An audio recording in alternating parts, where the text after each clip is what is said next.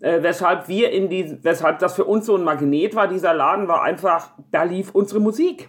Das war einfach das Thema. Da, das wären überall sonst diese Hippie-Kacke lief oder alles, was äh, angesagt war, irgendwie äh, bist du in den Hof reingekommen und da lief plötzlich Divo. Und da lief Stranglers.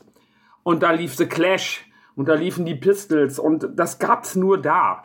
Und deshalb hat sich da auch die ganze Szene dann so geballt und zusammengefunden.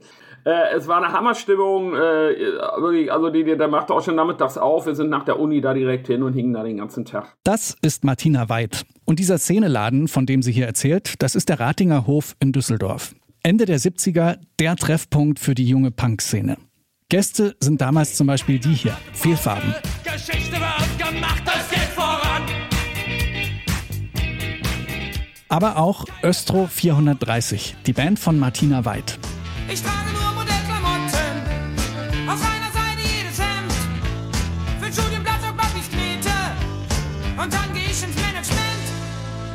Keine Krise kann mich schocken. Östro 430. Der Name soll klingen wie eine Anti-Baby-Pille. Er hebt eine Besonderheit der Band hervor. Sie ist rein weiblich besetzt. Damit haben Östro 430 in der Szene einen echten Sonderstatus. Weibliche Vorbilder gibt es kaum. Naja, eigentlich nur die eine, Nina Hagen. Die sorgt 1979 für einen Skandal in einer Talkshow indem ich von Women's Sex erzähle, von, indem ich erzähle, dass die Frauenorgasmen so wichtig sind, dass die Frauen sich anfassen müssen. Nämlich da in front of is the point of Women's Sex. Und wenn die Frauen mit den Boys schlafen, dann müssen sie sich hier anfassen. Man kann sehr schön äh, so. Äh, hier gibt Nina Hagen einen kleinen Workshop über weibliche Masturbation im prüden BRD-Fernsehen. Und auch die Östros singen jetzt ganz offen über ihre sexuellen Bedürfnisse.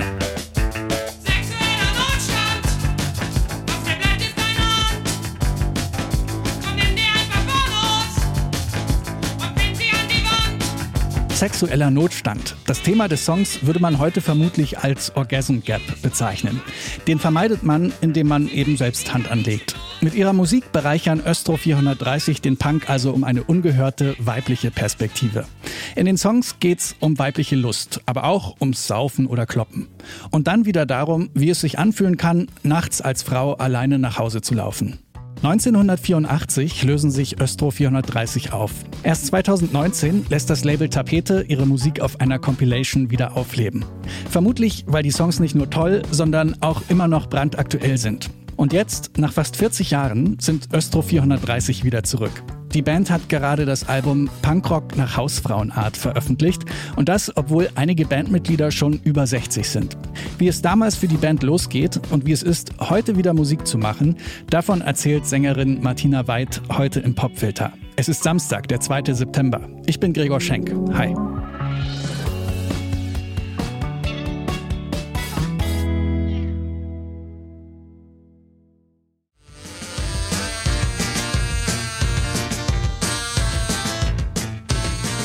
Ja, guten Morgen.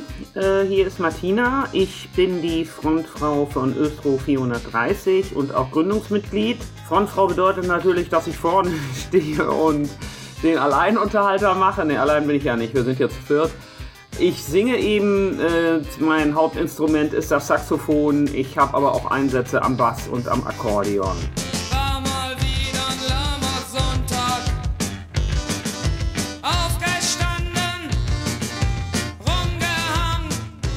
Ja, ich stand, also jetzt, jetzt ist es richtig klischeemäßig. Ich habe im Gedränge zum allerersten Nina Hagen Konzert in Düsseldorf damals 1978 eine Frau kennengelernt, die mich nach dem Konzert fragte, ich hätte so eine laute Stimme, äh, ob ich nicht in ihrer Band singen wollte. Dieses, das war die Monika Kellermann und die wollte eben eine Band gründen und auch von Monika kam die Idee einer rein weiblichen Besetzung. Also mir war das zu der Zeit ziemlich Wurst. In der Punk-Szene war das ja nie so wichtig, ob du Männlein oder Weiblein bist. Da hat es also nie irgendwie blöde Sprüche gegeben, aber wir wissen ganz genau, dass uns das keiner zugetraut hat. Wir hatten einen Proberaum in einem komplett versifften ehemaligen Bunker.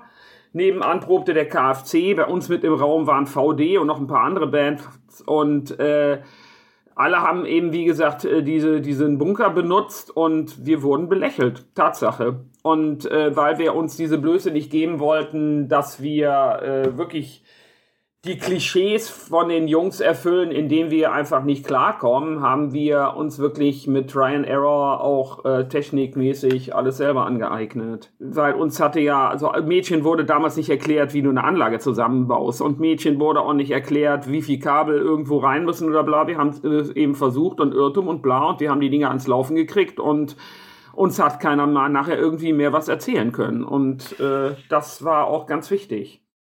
Wir haben natürlich einen Exotenstatus gehabt, aber wir hatten nicht nur einen Exotenstatus, weshalb wir gebucht wurden, sondern wir hatten auch richtige Songs zusammengekriegt. Und das war mehr als manch andere Band. Also ich meine, der KFC hat natürlich Songs zusammen gehabt, aber und VD hatte auch ein paar, aber ein Großteil der anderen Punkbands, die wir da, die zu unserer Zeit entstanden sind, da bestand doch eine Bandprobe eher aus, wir gehen mit einem Kasten Bier und fünf Geliebten da rein und machen einen auf dicke Hose und Party. Und wir vier Mädels sind aber da rein und haben tatsächlich geübt und haben äh, Songs geschrieben.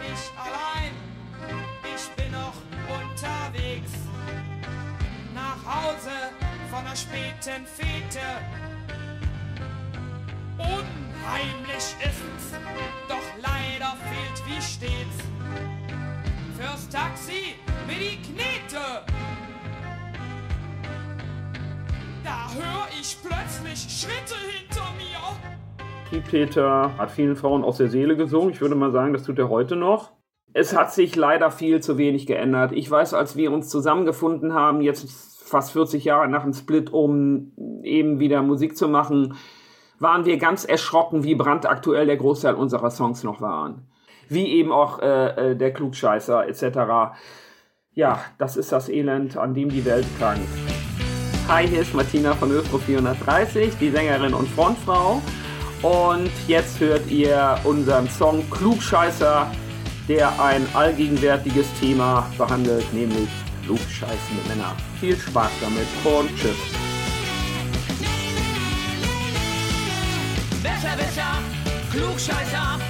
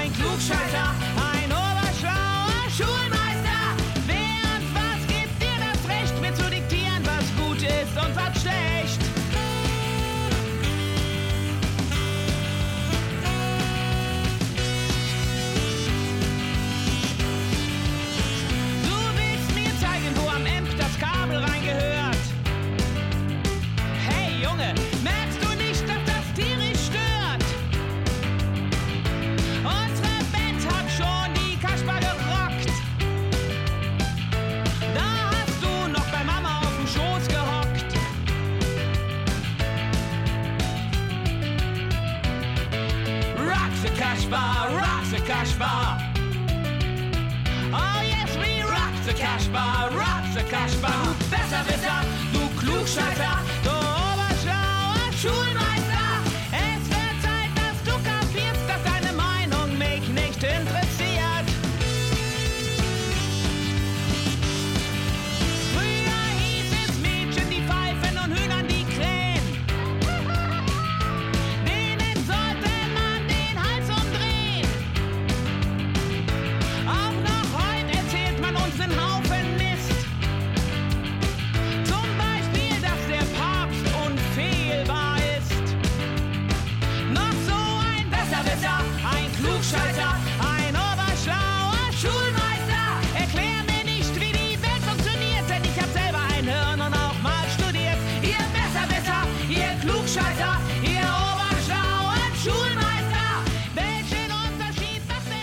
Klugscheißer von Östro 430. Gerade erschienen auf Punkrock nach Hausfrauenart, dem ersten Album der Band nach 40 Jahren.